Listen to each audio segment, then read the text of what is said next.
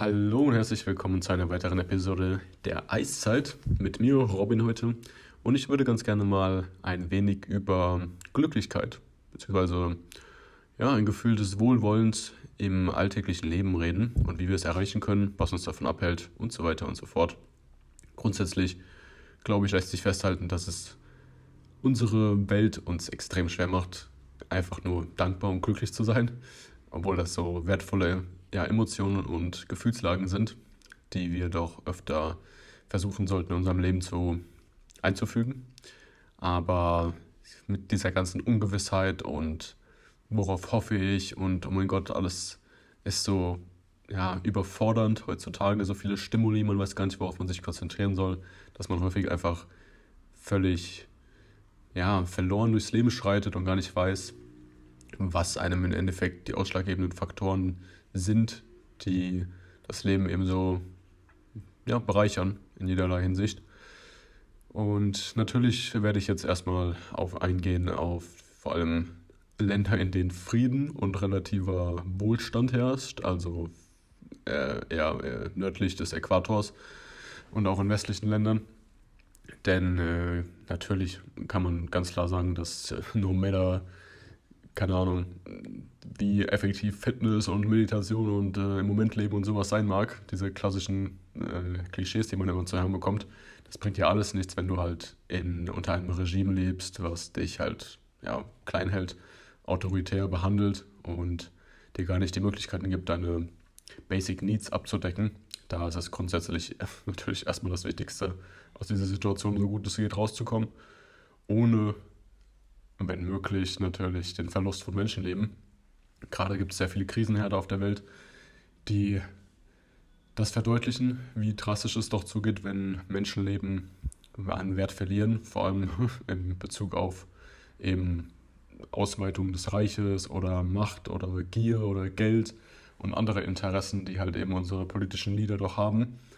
Und es ist immer sehr, sehr, sehr kompliziert und mit vielen Nuancen zu genießen und ich finde, man kann nie ganz klar unterteilen in schwarz und weiß und gut und richtig sondern es ist immer so, so viel im Detail, was man übersieht. Und wenn man dann sowieso, wir haben ja schon darüber geredet, dass Menschen halt tendieren, bestimmte kognitive Verzerrungen auch zu haben, denen wir gar nicht bewusst sind aktiv, sondern die wir erst, uns erst bewusst machen, wenn wir wirklich darüber nachdenken und uns mit anderen Meinungen auseinandersetzen. Da wird einem erst klar, dass man vielleicht gar nicht so klar auf bestimmte Dinge blicken kann. Nichtsdestotrotz können wir festhalten, dass es absolut ja, schändlich und man es verurteilen sollte, ähm, was momentan auf der Welt so passiert. Und ich finde, das hat sich halt ein bisschen abgezeichnet, dass so etwas kommen wird. Das haben auch schon zum Beispiel ein paar Autoren vor 40 Jahren ziemlich genau predicted in Büchern. Da geht es um The Fourth Turning, also dass es eben Generationenzyklen gibt in unserer Welt und dass zu bestimmten Zeiten bestimmte Sachen passieren. Und da haben sie vor 40 Jahren halt schon predicted, dass äh, ein Virus äh, uns eine globale Pandemie beschaffen wird, wir uns abkopseln voneinander, dass Russland die Grenzen erweitern will, dass äh, religiöse Kriege fortgetrieben werden, dass es einen Terroristenanschlag gab. Also das wurde alles predicted und dann lässt sich da, also stellt sich auch die Frage so, okay, inwieweit kann man uns Menschen dann doch irgendwo lesen und wie viel ist determiniert, wie viel passiert einfach random worauf haben wir überhaupt Einfluss? Also das sind schon sehr interessante Themen. Aber gehen wir zurück zu dem Thema Happiness. Und ich finde, man kann hier grundsätzlich erstmal in drei Kategorien das Ganze einteilen. Und das eine ist der Hedonismus, also praktisch sinnliche Befriedigung. Dann gibt es Sinnhaftigkeit. Das ist im Bezug zum Beispiel von, du setzt dir ein Ziel und meisterst es dann, hoffentlich, im besten Fall. Und dann gibt es äh, psychologische Komponente. Das ist einfach, was unser Kreislauf Dopamin praktisch ausschütten lässt. Das ist Neues entdecken. Oder, ja gut, das Dopamin kommt auch natürlich aus dem Hedonismus und aus der Sinnhaftigkeit so. Aber es ist diese biologische Komponente dazu einfach, was in unserem Körper passiert, wenn wir bestimmte Sachen tun. Und vorher ist es festzuhalten, dass es natürlich auch kulturelle Unterschiede gibt über die Definition von Glücklichkeit und diese auch dann andere Werte zugeteilt werden.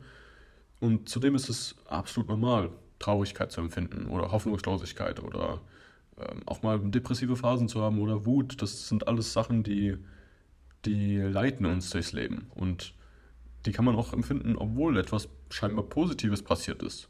So, man sollte sich dann nicht schuldig fühlen, sondern untersuchen, wieso man es so empfinden könnte, vielleicht. Weil es passiert halt. Wir sind halt menschlich, wir sind impulsiv und wie gesagt, sehr viel passiert einfach unterbewusst. Wir haben gar nicht so viel Einfluss darauf, wie wir Sachen aufnehmen und wie wir sie empfinden im Endeffekt. In ostasiatischen Ländern oder Japan oder Russland zum Beispiel, da ist es viel willkommener, Traurigkeit auch zuzulassen in der Öffentlichkeit und darüber zu reden. Den Menschen geht es gesundheitlich relativ gut, was im Westen dann eher nicht der Fall ist, wenn man halt eben traurig ist. So. Da geht es dann einem echt ziemlich beschissen so. Und dir wird auch gesagt, hey, ah, lass das daheim und sowas, bring das nicht hier mit auf die Veranstaltung und so, anstatt sich irgendwie darum zu kümmern und versuchen, diese Connection aufzubauen. Und es ist eher sogar die Angst, sich so zu fühlen, die einen Menschen zugrunde gehen lässt, nicht das Gefühl selbst. Weil wenn man es empfindet, kann man halt damit arbeiten. So, man kann sich in Therapie begeben, man kann versuchen, irgendwelche Gewohnheiten zu ändern, man kann sein soziales Umfeld ändern. Da gibt es ja schon ein paar Hebel, an denen du was richten kannst. Aber ja, heutzutage wird es halt super schwer gemacht mit dieser ganzen Anonymisierung und Social Media und alles ist so fake und du weißt nicht, wen du vertrauen kannst und dann behältst du es lieber für dich und so, aber das ist nicht der richtige Weg, weil wir sind soziale Tiere und wir brauchen ein Umfeld, was uns bestärkt. Dazu komme ich gleich auch noch. Und in dem Sinne, wenn man diese Emotionen fühlt, dann ist es auch nicht verkehrt, keine Ahnung, wenn man zum Beispiel kurz davor ist zu weinen, dann ein trauriges Lied zu hören. Man baut dann diesen Stress und diese Spannung in gewisser Weise ab. Aber auch hier gibt es natürlich verschiedene Einstufungen. So, Depression ist so oder so halt ernst zu nehmen. Und hier muss man dann für sich auch entscheiden, weil es auch eine steigende Welle von Depressionen gibt und auch Pathologisierung, also dass du dich selbst diagnostizierst und sowas, ob du halt wirklich depressiv bist, was für Faktoren, was für Traumata vielleicht dazu geführt haben oder ob du halt einfach gerade eine schlechte Phase in deinem Leben hast oder ob dein Leben generell gerade sackt einfach. Und das lässt sich wesentlich leichter beheben mit halt diesen Sachen, die ich eben genannt habe, mit diesen guten Gewohnheiten und Kontakt und sowas zum Beispiel, als natürlich eine chemische äh, Fehlstellung in deinem Gehirn. So. Wir Menschen sind ziemlich schlecht darin einzuschätzen, was uns glücklich macht und was uns glücklich machen wird in Zukunft. Zudem tendieren wir zum Beispiel bei so Sachen wie Reisen immer die schlechten Momente oder die Abreise stärker in Erinnerung zu behalten, obwohl halt 90% des restlichen Urlaubs irgendwie super war. Also wenn da eine kleine Sache passiert, so dein Reifen platzt oder sowas und du hast den Tag, der Tag war mal für den Arsch oder so, dann ist das immer so sehr präsent einfach. Und das Ganze kann man auch irgendwie anders herumdrehen. Schafft man es eben die letzten Minuten dieser anstrengenden Erfahrung dann angenehmer zu gestalten, dann blickt man lieber darauf zurück und ist eher bereit, es erneut zu tun oder in Kauf zu nehmen, dann in dem Sinne mit dem Reifen zum Beispiel. Also, das ist immer so eine Sache von dem Frame, den wir um diese Erfahrung legen, wie wir die im Endeffekt dann wahrnehmen. Und da spielt unser Kopf also wirklich ganz verrückt mit bei. So. Also, selbst wenn du zum Beispiel Patienten erklärst, woher der Schmerz kommt, also wirklich genau, dann empfinden die den Schmerz nicht mehr so stark wie vorher. Einfach nur, weil sie ein besseres Verständnis von der Situation haben. Also unsere Gedanken sind unfassbar, unfassbar stark und beeinflussen unser Leben in so vielen Weisen, subtilen Weisen, die dennoch so viele Resultate mit sich bringen. Also es ist komplett mindblowing. Und grundlegend kann man so ein bisschen festhalten, dass das limbische System unseres Gehirns und Körpers generell, also der Vagusnerv, das spielt ja alles miteinander zusammen, halt viel für diese emotionale Intelligenz und das Einordnen von Emotionen verantwortlich ist.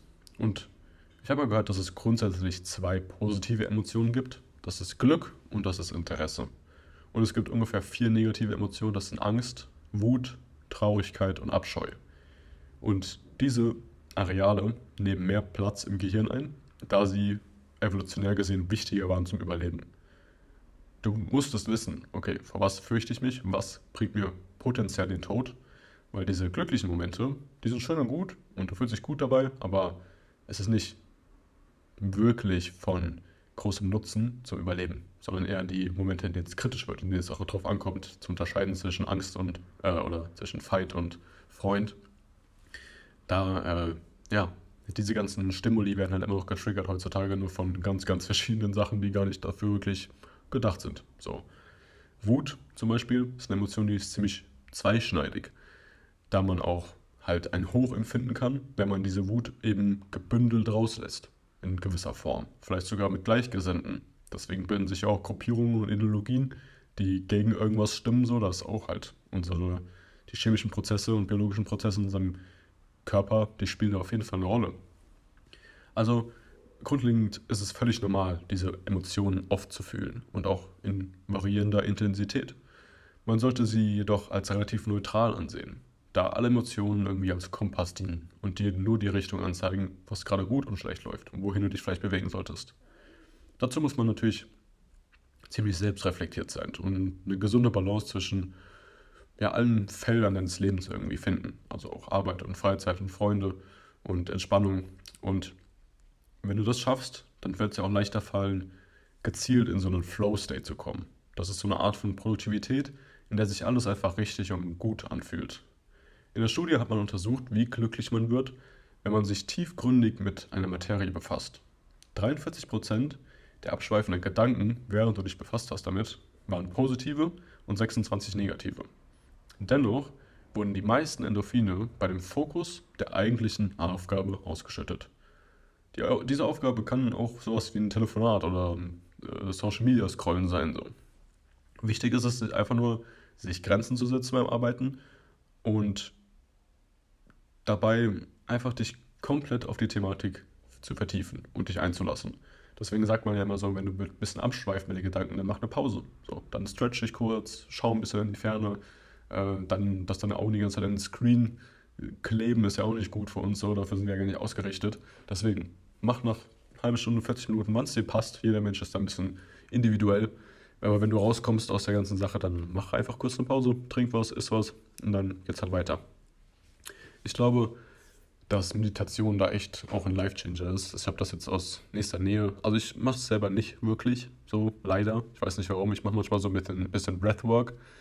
Ähm, und da komme ich auch in sehr meditative Phasen, wenn ich den Atem einhalte und dann wieder rauslasse. Aber wirklich meditieren habe ich jetzt schon länger nicht mehr gemacht. Aber ich werde es auf jeden Fall wieder in mein Leben ähm, implementieren.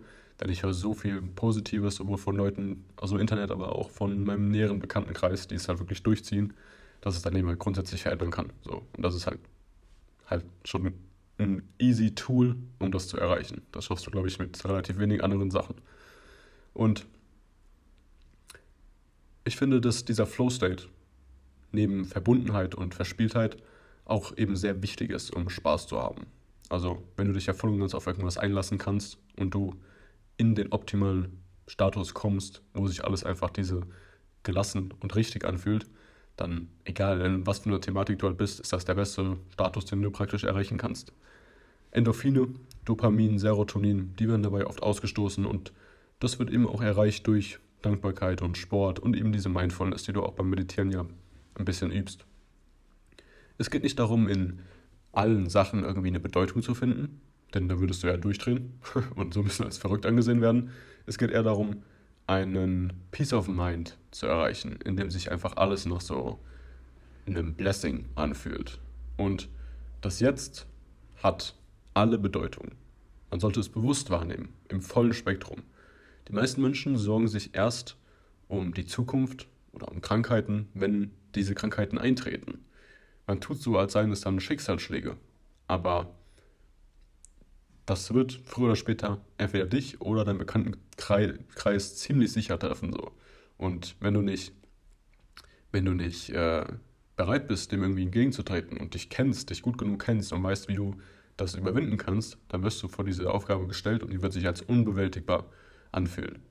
Und deswegen ist es so wichtig, eben diese Momente und diesen Peace of Mind, egal vor was für Hindernisse du gestellt wirst, irgendwie zu verstärken, sag ich mal. Diese Momente, die werden nämlich unausweichlich kommen. Und wenn man nicht bereit ist, einfühlsam und mit Liebe irgendwie damit umgehen zu können, dann geht man eher daran, zugrunde und hat vielleicht nicht die positive Verstärkung durch eben professionelle Hilfe oder deine Familie oder Freunde, und ja, dann wird es halt einfach so schwer. Die Gedanken, die eine Situation und Erfahrung wahrnehmen, die können sehr fehlgeleitet sein und destruktiv wirken. Die Erfahrung jedoch, wie gesagt, ist neutral. Gedanken sind nur Gedanken. Man selbst ist der Spiegel des Bewusstseins und alle Emotionen kommen so oder so vorbeigeflogen. Du solltest sie unvoreingenommen wahrnehmen.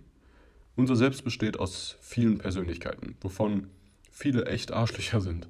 Also die Geschichte, die wir uns in jedem Moment erzählen, die manifestiert sich. Und ich würde sagen, dass wir sehr, sehr, sehr streng mit uns oftmals umspringen. Vielleicht haben wir es auch verdient, vielleicht ist es auch ein Zeichen und du solltest es schon auch reflektieren.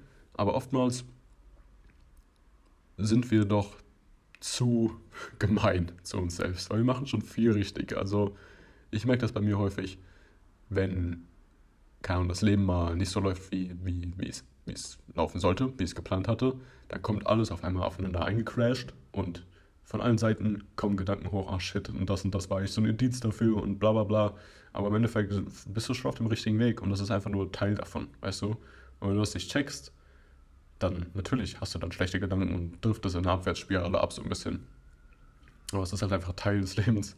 Und ohne diese ganzen Gedanken, oh, Blaulicht, ohne diese ganzen Einflüsse und Faktoren wäre es ja auch irgendwo nicht spannend, I guess. Also es ist einfach Teil davon, es gehört dazu. Und ich finde, es macht das Leben um einiges interessanter. Als wenn alles nur gut läuft und gut, gut, gut, weil das ist vielleicht nice für ein paar Monate, vielleicht sogar ein Jahr. Aber ja, wir werden auch noch dazu kommen auf jeden Fall. also wie gesagt, ich glaube, häufig sprechen wir mit uns ziemlich, ziemlich herablassend. Und wenn wir das mit unserem Freundeskreis machen würden, diese Gedanken, die wir mit uns haben, die mal unserem Freund mitgeben, dann hätten wir relativ schnell keine Freunde mehr. So, deswegen einfach ein bisschen netter sein von ab und zu, äh, hilft das schon enorm. Egal, egal wie sehr wir uns auf den Moment konzentrieren, man schaut geistig immer so ein bisschen über die eigene Schulter und reflektiert oder driftet ab. Und Meditation oder halt auch psychedelische Substanzen, nicht, dass ich das jetzt hier befürworten würde, so, ähm, lassen dich mit dem Moment halt eben so ein bisschen crashen, in so einer vollen Kollision. Das, was du mit Meditation über Jahre erreichst, erreichst du halt mit so einem Pilztrip vielleicht in dem Moment. So, du wirst wirklich konfrontiert mit der Realität, die vielleicht ein bisschen verzogen ist und natürlich auch Einfluss aus äh, der Umgebung und mit den Leuten, denen du es machst und sowas halt hat. Aber prinzipiell, du hast es genommen und dir bleibt nichts anderes übrig, als damit klarzukommen. so. Und das ist halt eine ganz nice Übung eigentlich. Und ja, Jahrzehnte werden immer länger. Es passiert unglaublich viel. Man hat unendliche Möglichkeiten heutzutage. Unsere Handys waren vor 20 Jahren Magie gewesen.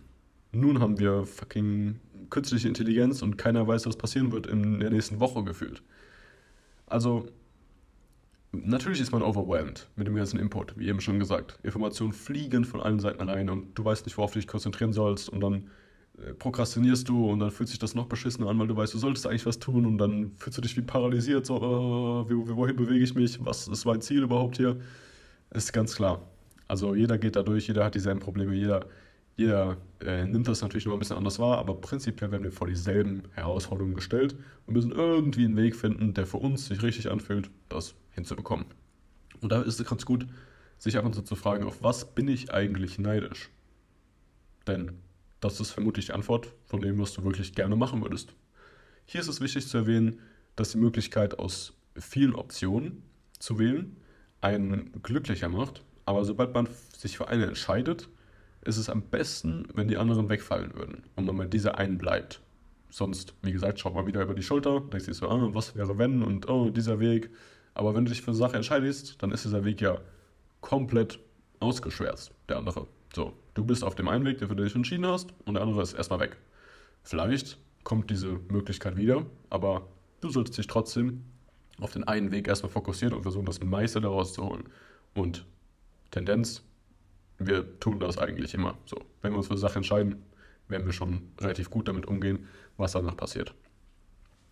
Es gibt eine Langzeitstudie von Robert Waldinger und da hat er im Prinzip über, also nicht er hat die angefangen, es ging im Zweiten Weltkrieg, glaube ich, los oder sowas, oder davor sogar. Äh, das ist eine Harvard-Studie, da haben die Menschen getrackt über ja, Jahrzehnte, also wirklich bis heutzutage. Natürlich haben die Menschen gewechselt und das wurde auch ausgeweitet nochmal, aber es sind nicht Ganz wenige, aber auch nicht ganz viele. Ich werfe jetzt, glaube ich, mal so 5000 mittlerweile, die da getrackt werden, also wirklich getrackt, getrackt. Die werden befragt, monatlich, jährlich. Die Partner werden gefragt, da werden Bluttests gemacht. Also es wird mittlerweile, das war natürlich damals nicht so möglich.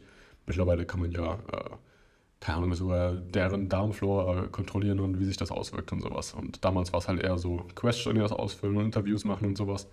Aber zum Beispiel äh, JFK war davon Mitglied, der war auch in dieser Studie drin. Das waren vor allem Harvard-Studenten, aber wurde dann eben auch ausgeweitet auf die allgemeine Population und auch verschiedene Ethnicities und hast du nicht gesehen. Also es ist ziemlich umfassend und ziemlich, ja, genau mittlerweile. Und da ging halt hervor, dass Einsamkeit so zerstörerisch ist wie Rauchen und Alkohol. Sich alleine zu fühlen ist so destruktiv für uns wie das Rauchen von einem halben Pack Zigaretten pro Tag. Also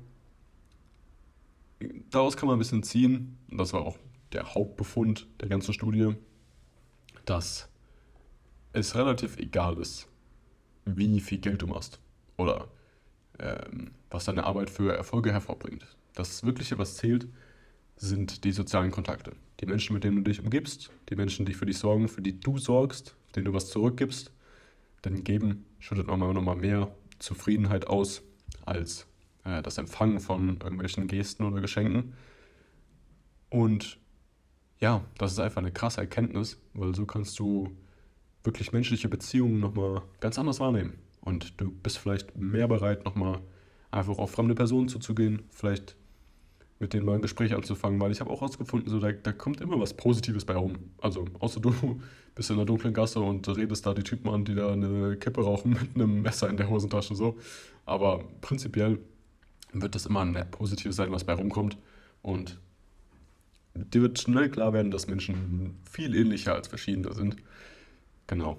Und es ist 26% wahrscheinlicher, dass du früher stirbst, wenn du dich einsam fühlst und 32% wenn du sogar alleine wohnst. Tiefgründige Beziehungen zu Menschen sind das A und O im Leben. Aber auch flüchtige Unterhaltung, in denen man einfach nur präsent ist, sind sehr wertvoll. Sozialwissenschaftler empfehlen häufig die, das Messen des subjektiven Wohlbefindens für, mit den üblichen Messgrößen für zum Beispiel wirtschaftlichen Wohlstand wie das Pro-Kopf-BIP. Aber kann Glück überhaupt gemessen werden? Die neueste Studie von 2022 über Einkommen und Freude bestätigte das abflachende Muster nur für die am wenigsten glücklichen Menschen. Man hat immer gesagt, dass ab einem bestimmten Jahreseinkommen man nicht mehr glücklicher wird. Aber das wurde so ein bisschen ja, gedebunked, sage ich mal. Denn hatten diese bereits ein niedriges Level an Freude und überstiegen die 75.000 Dollar Einkommensgrenze, die damals festgelegt wurden, wurde, blieb die Freude stagnant. Bei glücklicheren Personen stieg das Glück aber stetig mit dem Logarithmus des Einkommens und beschleunigte sich sogar in der glücklichsten Gruppe. Also prinzipiell kann man sagen, dass man, wenn man glücklich war, schon vor dem Geld, es nur noch glücklicher, nur noch glücklicher wurde mit dem Ansteck des Gehalts. Nur ist es heutzutage so, dass viele denken, okay, ich werde die Summe haben und dann bin ich glücklich. Und ja, das ist einfach die falsche Herangehensweise an diese Thematik. Heutzutage kann man sagen, dass die Selbstmordraten, Depressionen, Antriebslosigkeit in erste Weltländern höher sind als noch vor ein paar Jahren, obwohl sie eigentlich einen besseren Lebensstandard haben. Also objektiv gesehen geht es uns besser denn je. So, selbst wenn Krieg herrscht und wir Meinungsverschiedenheiten haben, und das gerade in Amerika aussieht, als ob da ein äh, Civil War ausbricht, sind wir trotzdem gesund, relativ. Also größtenteils. Wir haben ziemlich viel Access zu krassen Lebensmitteln. Wir können uns einen Luxus erlauben, den gab es vorher noch nicht. Also selbst 100 Jahre zurückgeblickt und du musstest um dein Leben bangen in Teilen der Erde, in großen Teilen der Erde, mit Weltkriegen oder schau ins Mittelalter.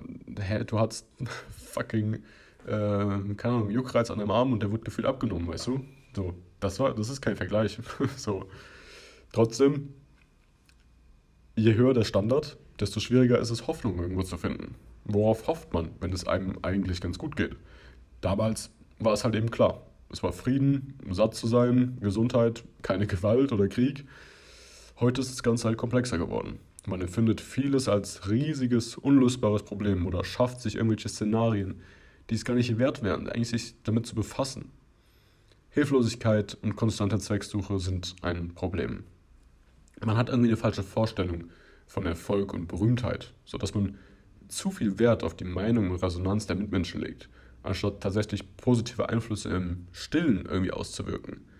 Also, wir sind in einer gewissen Weise von anderen Menschen um uns herum abhängig natürlich, weil die ja auf unsere Gesundheit und unsere Mental Health generell ja, Einfluss nehmen. Aber sich davon abhängig zu machen, was die beiden denken und daran deinen Wert zu messen, ist halt der falsche Approach.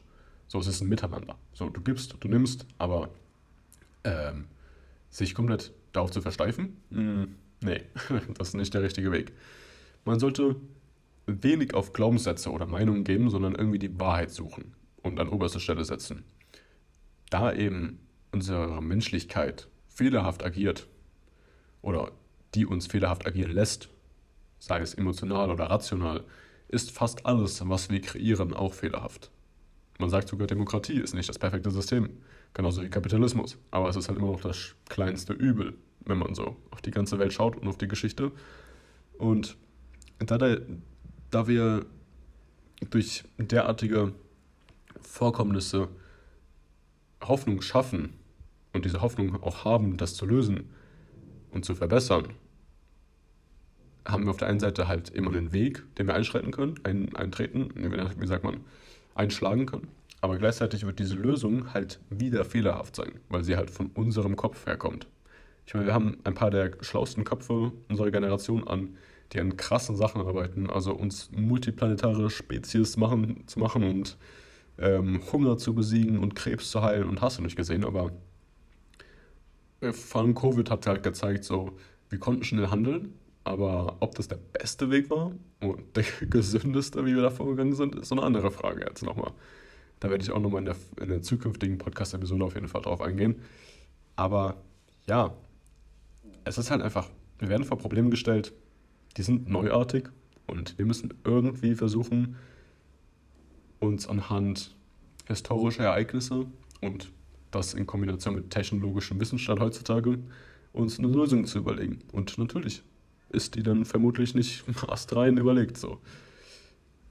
Und ich finde, deswegen ist es am wichtigsten, auf bestimmte Aspekte oder Werte wie Respekt und Courage und Liebe zu hoffen, anstatt auf irgendwelche Dinge.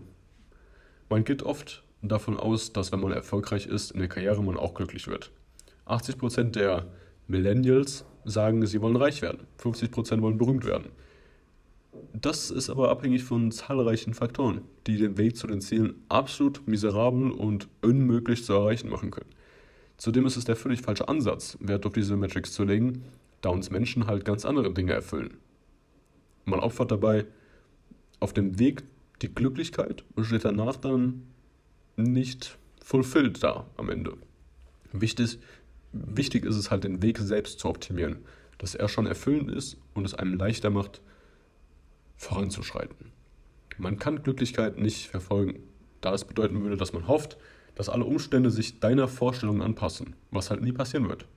Man handelt wie ein Hund, der seinen eigenen Schwanz jagt. Und Berühmtheit, Geld, Macht, Vergnügen, das sind Sachen, die sollten wir nacheinander aussortieren. Und das, was am Ende dasteht, das ist das, was dich vermutlich verleiten wird, dumme Dinge zu tun. Also nochmal, Berühmtheit, Geld, Macht, Vergnügen. Was, was, also was, ohne was könntest du am ehesten leben, praktisch? Bei mir wäre es vermutlich Berühmtheit, dann Macht, dann Geld, denke ich. Das heißt, ich tendiere am ehesten dazu, Vergnügen als praktisch Faktor zu nehmen, für den ich am ehesten von meinem Weg abkommen würde. So, wenn mir jemand vorschlägt, ey, lass doch mal einen äh, Trip darunter machen ich habe aber eigentlich Arbeit, da würde ich schon ja, überlegen, irgendwie die Arbeit zu ditchen und mit den Jungs oder sowas ein Wochenende dazu verbringen. Ja, andere schlagen halt politische Karrieren ein und sind machtorientiert. Andere haben Bock, Geld zu machen. So, das ist halt individuell wieder.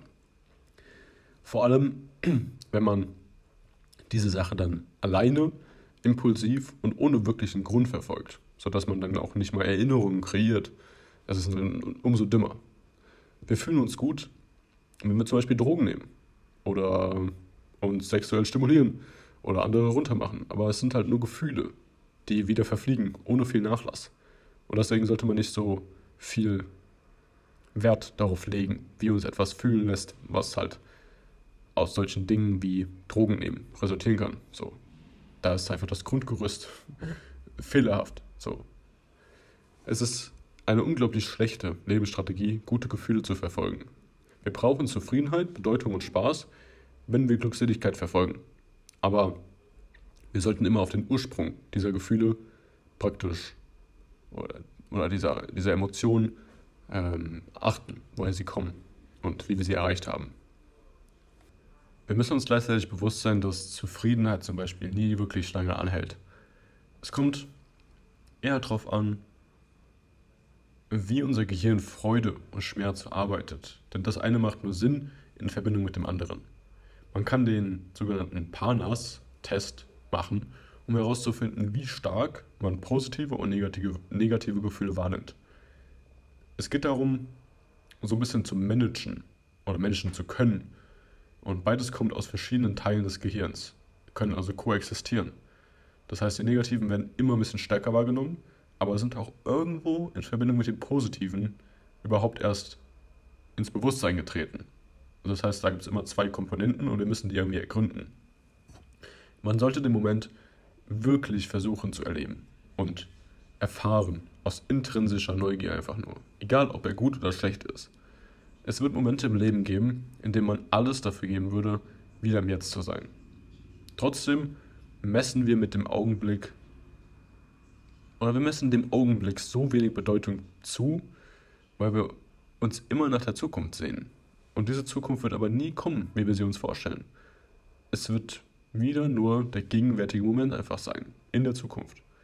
Selbst wenn man seine perfekte To-Do-Liste erreicht hat und alles abhakt von der Liste, muss man mindestens diesen Status beibehalten, über den man nicht mal volle Kontrolle hat, weil immer irgendwas passieren kann.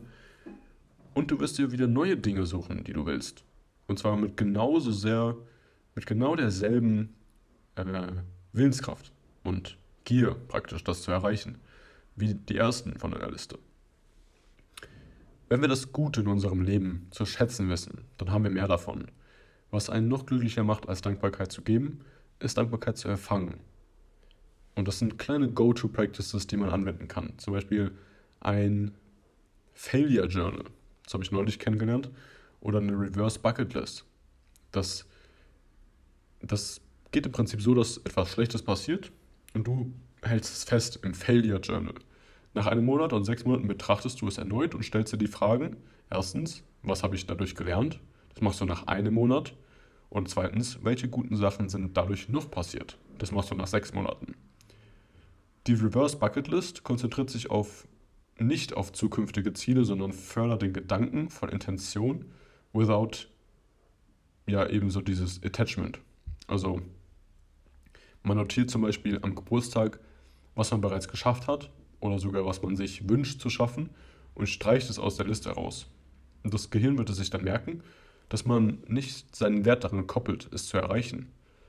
Und das ist ein ziemlich smarter Weg, sich ein bisschen selbst zu verarschen, aber dem positiven Sinne. Genauso kann man zwei bis dreimal am Tag sich fragen, wie es einem geht und wirklich ins Detail gehen, das sorgt für so viele positive gesundheitliche Folgen, das ist insane. Der Vagusnerv wird stimuliert, was zu einer besseren Herzratenvariabilität führt, uns energetischer macht und Stress reduziert. Das alles nur, indem du wirklich für fünf Minuten dich fragst, wie geht's mir eigentlich heute?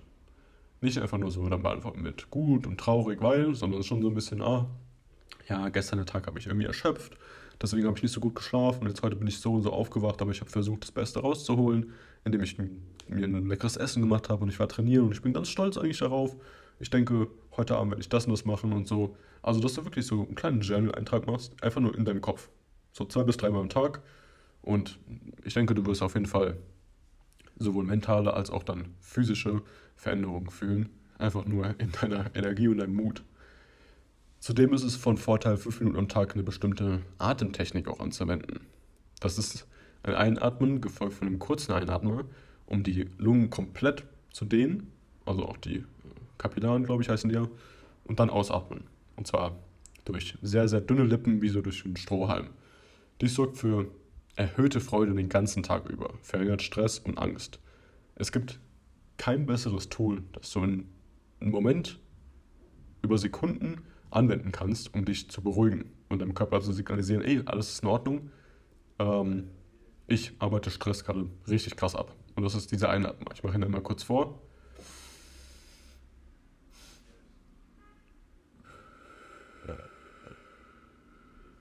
Und dann halt noch ein bisschen länger ausatmen einfach. Also es ist einfach dieser lange Einatmen gefolgt von dem kurzen und dann wieder ausatmen. Das lässt unser Nervensystem so krass runterkommen, das ist echt ein Gamechanger. Ich hatte schon mal in einer anderen Episode über den generativen Antrieb ge ge gesprochen, auch in Bezug auf Beziehungen und Jobleben und Privatleben und sowas. Und dieser generative Antrieb ist so ziemlich, ja, ziemlich genau der Nummer 1 prägnante Faktor, der bedeutungsvolle und positive Resultate in die Welt trägt und sich, dass sich das dann verwirklicht eben in deinem Leben. Und dabei kann es halt helfen zu journalen auch. Der generative Antrieb wird erreicht durch Dankbarkeit, durch Tatendrang und durch gewissenhaftes Handeln. Er gipfelt dann als Resultat in Wachstum, in friedlichen Gedanken, in positiver Perspektive über das Leben und im Gefühl von Erfüllung.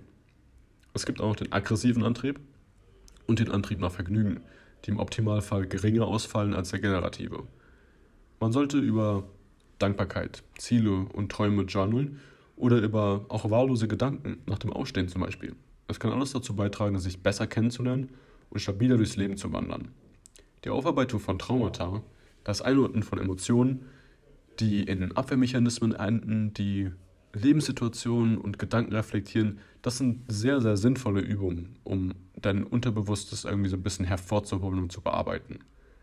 James Pennebaker führte 1986 Studien über das Journalen über traumatische Ereignisse durch. Und das wird jetzt richtig mein blowing, passt auf. Er bat die Testgruppen, das waren einmal, also es waren zwei Testgruppen, und die einen sollten an vier Tagen hintereinander oder innerhalb von vier Wochen, also einen Tag pro Woche, für 15 bis 30 Minuten über das traumatischste Ereignis ihres Lebens schreiben. Und die andere Testgruppe unter exakt denselben Umständen auch, aber diesmal nur über etwas, das keine traumatischen Ereignisse beinhaltet. Egal ob am Computer oder auf einem Zettel. Wichtig war nur, sich komplett der Erfahrung hinzugeben und nicht aufzuhören, egal was passiert. Grammatik, Rechtschreibung, Ordentlichkeit, das war alles egal. Lieber im Detail alles durchgehen in einem praktischen Fluss. Wichtig war festzuhalten, erstens die Gefühle zum damaligen und jetzigen Zeitpunkt, wie es sich ausgewirkt hat und immer noch auswirkt. Zweitens faktenbasiertes Wissen, also wer, wo, wann. Und drittens Ausblick in die Zukunft, Verbindungen herstellen zu gegenwärtigen Verhaltensmustern. Zwei Gruppen bildeten sich im Prinzip, die, die sich genau und gefühlsbetont ausdrückten und die anderen, die eher neutral aufschrieben. Ab Session 3 oder 4 drehte sich das Ganze um. Die, die zuerst neutraler schrieben, wurden emotionaler und halt eben andersherum. Die Sprache, die wir nutzen und das Schreiben, wirkt sich auf unseren Mut aus. Man hat zum Beispiel, oder hat man zum Beispiel viele traurige Wörter im Vokabular, dann ist es wahrscheinlicher auch selbst ein bisschen unglücklicher zu sein. Es spielt aber eine wichtige Rolle tatsächlich, wie oft und in welchem Zusammenhang man diese Worte nutzt. Nach ein paar Wochen kann man dann die Journal Entries nochmal durchgehen und auch auf die Worte achten. Höchstwahrscheinlich treten freudigere Wörter in der vierten Session auf. Und dann kannst du praktisch die traurigen Wörter so einkreisen und Vierecke um die positiven machen. Andernfalls kann man auch die Einträge direkt zerreißen, wenn du das möchtest. Also wenn es wirklich sehr emotional und traumatisch war für dich, dann ist das vielleicht auch eine ganz gute Übung dazu. Die Resultate dieser Studie waren gigantisch. Die Baseline des Stressempfindens wurde verringert und hielt bis zu mehreren Jahren an. Ebenso wurde man resistenter für Stress in bestimmten Situationen. Symptome von Anxiety, PTSD, Depressionen und auch Insom Insomnia, also dass du nicht schlafen kannst, wurden reduziert. Selbst Krebskranke, die gerade die Chemotherapie durchmachten, berichteten von bemerkbaren Unterschieden im Heilungsprozess. Statistisch relevant waren auch die Ergebnisse des Heilungsprozesses bestimmter chronischer Krankheiten wie Lupus, Arthritis, Fibromyalgia. Das sind äh, Muskeln- und Knochenschmerzen. Je nachdem, wie genau du das Trauma beschrieben hast, ob du weinst, ob du nicht weitermachen konntest oder wolltest, desto effektiver war das Ganze. Während dem Prozess des Schreibens wird das Immunsystem aktiviert durch den Thymus und wirkt sich sogar bis aufs Knochenmark aus. Dass unser Gehirn neuroplastisch ist, haben wir schon mal geklärt in einer früheren Podcast-Episode. Das heißt, es formt sich praktisch. Wir kommen zwar mit denselben Neuronen auf die Welt, aber die werden anders angeordnet. Und diese, diese Neuronen und die Pathways, die formen sich dann neu, während wir dann nach diesem, diesem Aufschreiben praktisch schlafen, zum Beispiel, oder relaxen mal abends. Wenn wir in eine bestimmte Brainwave kommen, die Theta Waves heißen, dann ähm, ist unser Gehirn am aktivsten. Die intensive Gefühlslage, die wir während dem Schreiben hatten, wird dann da verarbeitet, in diesen Phasen. Und da wir mit jedem Mal schreiben ehrlicher werden, passt sich unser Körper halt an. Der präfrontale Kortex wird ruhiger und formbar und die subkortikotalen Bereiche sind aktiver. Also der Hypothalamus, die Amygdala, das limbische System.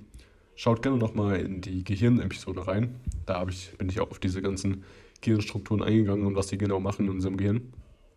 Also man arbeitet praktisch strukturiert tiefe und emotionale Erfahrungen auf in bestimmten Zeitfenstern und ändert die Gedanken und die Auffassung darüber nachhaltig. Eine relativ ähnliche oder auch gute, nicht ähnlich, aber gute ähm, Sache, die du machen kannst, ist eine Karte des Lebens anzufertigen, in der man ein Struftdokument verfasst über bestimmte Ereignisse von Lebensabschnitten. Und das sind dann die Lebensabschnitte 1 bis 5 Jahre, 5 bis 10, 10 bis 15 und so weiter. Und da machst du praktisch einfach nur stichpunktartig, was dort wichtig war oder was diese Zeit ausgemacht hat. Und die ganzen Dokumente machst du dann in einen Ordner oder deinen Google Drive-Ordner oder was auch immer. Und da ist halt wichtig, dass du ja, versuchst, eine kleine Biografie von dir anzufertigen und mal drüber nachzudenken, hey, was war denn eigentlich, als ich im Kindergarten war? Wenn man da so meine meine ähm, Aufpasser oder wo habe ich gelebt. Das wird in den ersten Jahren natürlich ein bisschen ja, ma magerer ausfallen, so als jetzt in den präsenten Jahren oder in den letzten fünf Jahren zum Beispiel. Aber es ist dennoch eine ganz gute Übung, einfach nochmal sich bewusst zu machen, wie das Leben eigentlich aussah und wer es so gestaltet hat und was ich für Hindernisse überkommen bin und wie ich gewachsen bin als Person. Das ist äh, ganz nice, um ein bisschen Dankbarkeit ins Leben zu bringen auch. Leiden, wie gesagt, ist Teil des Lebens, vielleicht sogar fundamental. Das ist aber nicht schlecht, denn es regt uns an zum Nachdenken und zum Handeln. Es hilft uns voranzuschreiten. Und eins der besten Sachen, die du machen kannst, ist praktisch dein, dein Mindset ein bisschen zu shiften, dass wenn ein Problem auf dich zukommst, du nicht dich als Opfer ansiehst, sondern als Bewältiger. Dass du denkst, okay, ich muss jetzt die Verantwortung übernehmen, das zu lösen und ich werde das jetzt tun. Weil dann gehst du mit einer ganz anderen Mentalität an die Sache ran, als wenn es einfach so dich praktisch erdrückt. So, sowas passiert immer. Wir haben oft keine Kontrolle über die Sachen, die in unser Leben geworfen werden. Oftmals auch schon, natürlich. Aber wenn du das wirklich als Herausforderung oder als so ein kleines Videospiel oder sowas ansiehst, wo du Level aufsteigen kannst und Rätsel lösen musst, Probleme lösen, dann wirst du ganz anders darüber nachdenken und in einer ganz anderen physischen und psychischen Verfassung sein demgegenüber. Es gibt einen, eine Parabel über einen Angler und den Businessman, der zufällig an ihm vorbeiläuft. Er fragt den Angler, warum er nicht auf der See ist, um Fische zu fangen, woraufhin der Angler antwortet, ich habe genug gefangen und brauche keine mehr. Der Businessman sagt dann, hey, du könntest eine ganze Flotte mit Nylonnetzen haben, um reich zu werden und das Leben zu genießen. Daraufhin antwortet der Angler, hä, was, was tue ich denn gerade? Also manchmal muss man sich einfach vor Augen halten, wie bedeutsam die bisherigen Errungenschaften sind und was passieren würde, wenn man in Zukunft weiter so arbeitet. Der Angler, also er argumentiert dann halt praktisch weiter, ich habe das jetzt ein bisschen abgekürzt, ja, du könntest doch dann äh, deine Schiffskompanie verkaufen und dann mit richtig Geld dich zetteln und chillen und sowas. Und der Typ, der Angler sitzt halt im Sonnenuntergang, angelt, seine Familie nebendran, die machen später einen Grill an und er sagt so, hey, das habe ich auch jetzt schon. so weißt du, es ist immer so eine Sache der Perspektive einfach. Also es gibt so eine U-Kurve im Leben, sagt man, die besagt, dass man in den 20ern und ab dem Rentenalter ein bisschen glücklicher ist als in der Zeit dazwischen. Das ist aber irgendwie ein Paradox, da Eltern ihre Kinder zum Beispiel als allergrößtes Glück ansehen. Dennoch ist es aber mit sehr vielen neuen Hürden verbunden, mit denen du zu kämpfen hast gleichzeitig. Statistisch gesehen ist es egal, ob du Kinder bekommst oder nicht für deine Glücklichkeit. Man wird als Kind für ja, Erfolg gelobt und für Fehler getadelt. Also man ist programmiert, so oft wie möglich irgendwie diesen Erfolg zu suchen. Und deswegen hat man auch diese Überlegung, okay, ähm, was sieht die Gesellschaft gerade so an als Erfolg und als Glück und was nicht, was sollte ich vermeiden, worauf sollte ich abzielen. Aber das völlig außer Acht gelassen, dass die Gesellschaft lost ist. dass wir völlig falsche Sachen aufs Podest stellen, nachdem wir versuchen sollten, irgendwie zu striven, die uns aber gar nicht im Endeffekt glücklicher machen. So, nur weil es das so eingetrichtert wurde über die Jahre und von dem Staat und der Politik und äh, keine Ahnung von wem erzählt wurde. Aber wenn du wirklich mal reindeist, dann sind das wirklich sehr, sehr simple Sachen. Und vieles von uns ist einfach nur Kopfsache. Wenn wir wirklich den Mindset, den äh, Mindset, wie gesagt, so ein bisschen ändern können, den Frame um die Situation ändern können, wie wir das Ganze betrachten, dann ey, du kannst es erlernen, im Prinzip glücklicher zu sein in diesen Momenten dann. Und das Ding ist, immer wenn du deine Eltern fragst, keine Ahnung, bereust du es, mich bekommen zu haben? Natürlich werden die nicht Nein sagen, so. Aber ich glaube, die meinen das wirklich ehrlich, dass sie sagen, ey, das ist das Schönste, was mir je passiert ist. Und heutzutage wird so ein schlechtes Bild auf Elternsein gebracht, so ein bisschen. Vor allem von sehr, sehr liberalen Menschen, die auch so Feminismus und sowas halt befürworten in krassen Strängen, dass du halt einfach, keine Ahnung, da musst du halt abwägen, okay, will ich eine Corporate-Karriere von einem Typen oder für jemanden arbeiten, in patriarchalen Strukturen, in denen ich mich anpassen muss, um dann äh, reich zu werden oder Geld zu haben und bla bla bla und Wohlstand. Und dann bist du halt, wenn du dein biologisches Fenster halt überschritten hast, alleine in deiner Villa meinetwegen, wenn es gut läuft, was es übrigens für wenige tut, äh, oder du hast halt eine Familie, um die du dich sorgst und die dann wieder eine Familie bekommt. Und deine Blutlinie wird weitergetrieben und keine Ahnung, wenn du auf eine fucking Familienfeier gehst, dann ist jeder nur dankbar, dass deine Oma einfach da ist und für alle sorgt, weißt du? Und da wird nicht gefragt, ey Oma, was hast du eigentlich gehasselt während deinen 20ern, weißt du? Das ist so ein bisschen so, man wendet so falsche äh, Gedankenmuster einfach an von damaligen Zeiten auf heute und man kann das nicht so einfach übertragen und das versuchen viele zu tun irgendwie. Das ist ganz, ganz komisch, was abgeht manchmal. Also man kann irgendwo festhalten, dass Glücklichkeit eben der Schlüssel für den Erfolg ist und nicht Erfolg für die Glücklichkeit. Reichere Länder haben mit wirtschaftlichem Wachstum in der Regel eine höhere durchschnittliche Lebens- oder selbstberichtete Lebenszufriedenheit als ärmere Länder, die in Bezug auf ihre Demografie und andere messbare Merkmale eben vergleichbar sind. Länder, in denen die Menschen tendenziell länger leben, sind auch Länder, in denen die Menschen häufiger angeben, dass sie mit ihrem Leben zufrieden sind. Länder, in denen die Menschen das Gefühl haben, frei über, Voice Crack, frei über ihr Leben zu entscheiden und es selbst in die Hand zu nehmen, sind in der Regel auch die Länder, in denen die Menschen eben glücklicher sind. Grundsätzlich lässt sich festhalten, dass die Community, Gesundheit, Freiheit, soziale Kontakte und eine Sinnhaftigkeit des Daseins eben ausschlaggebende Faktoren für die Glückseligkeit sind.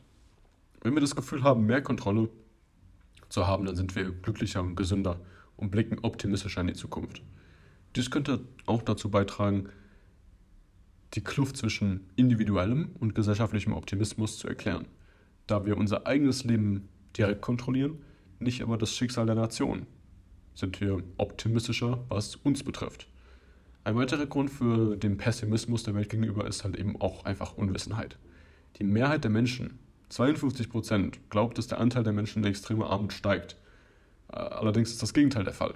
Tatsächlich ist der Anteil der Menschen, die weltweit in extremer Armut leben, seit zwei Jahrhunderten rückläufig. Und in den letzten 20 Jahren war diese positive Entwicklung schneller als je zuvor. Kann man den Statistiken glauben, natürlich. Auch die Kindersterberate geht zurück. Und die weit verbreitete Unkenntnis über diese wirklich wichtigen Veränderungen in der Welt führt zu einer allgemeineren Unzufriedenheit darüber, wie sich die Welt verändert. Laut einer Umfrage in Frankreich und Australien glauben nur 3%, dass die Welt sich verbessert. Und auch hier zeigt sich, dass in ärmeren Ländern der Anteil der Menschen, die positiv antworten, höher ist. China hat 40% gesagt, Indonesien um 23% gesagt. Ja, es wird besser. Das sind dann immer noch relativ geringere Zahlen so, aber auf jeden Fall mehr als jetzt in westlichen Ländern. Und ich meine, das sind auch wieder, da kommen wir wieder in die Ideologien absteigen und in Narrative, die erzählt werden, dass sie News nur negative Artikel bringen und somit natürlich das Bild der Allgemeinheit verändern und sowas. Und das sind auch alles auf jeden Fall legitime Punkte. Nichtsdestotrotz kann man davon sich ja so ein bisschen befreien, indem man das einfach nicht mehr konsumiert. genau wie das Internet. So, wenn du den ganzen Tag auf Social Media scrollst, ey, wir machen uns kein Bild davon, wie effektiv Algorithmen sind. Okay? Also Leute, die Algorithmen programmieren, die sagen, die werden ihr Kind niemals Pinterest, Instagram, Facebook, äh, TikTok benutzen lassen, weil die genau wissen, wie fucking genius das ist. So. Also, wenn du da einmal abdriftest in ein Rabbit Hole, dann wirst du diesen Content angezeigt bekommen und der kennt dich besser als du dich selbst. So, das ist halt gestört. Also, man sollte diese Glücklichkeit gar nicht erst versuchen, darin zu finden, auch in diesem Ablenken, sondern gerade das, was einem unkomfortabel vorkommt, irgendwas, was in einem zehrt, wo man weiß, da ist irgendwas. Man hat Angst, das zu konfrontieren, aber langfristig gesehen wirst du halt einfach das meiste daraus holen, wenn du es konfrontierst.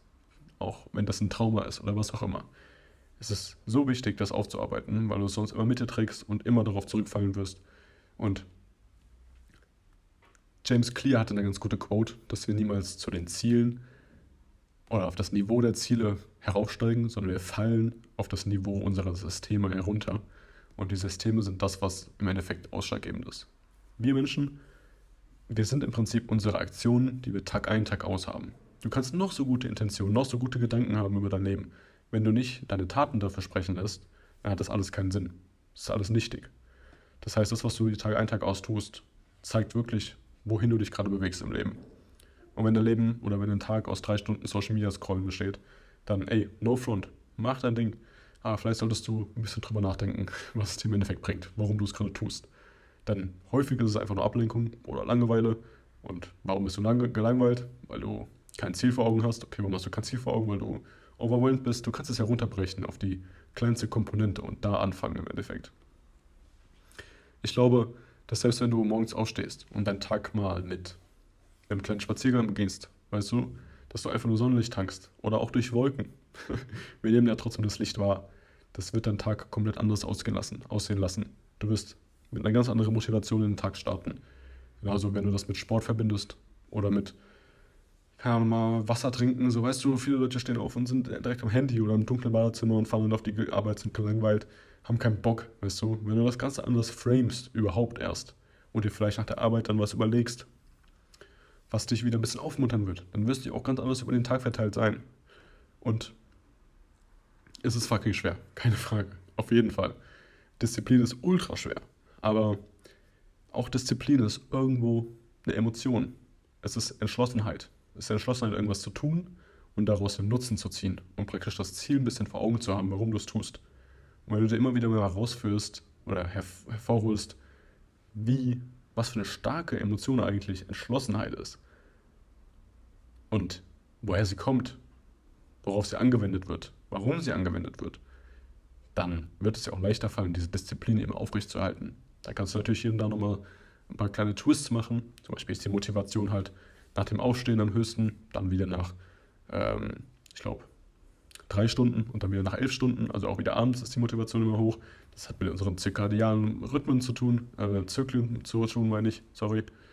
Also wir können da unsere Biologie auch schon zu unserem Vorteil nutzen. Genauso wie mit dem Sonnenlicht tanken. So, du signalisierst deinem Körper, okay, es ist Zeit jetzt was zu tun, wir müssen jetzt wach werden.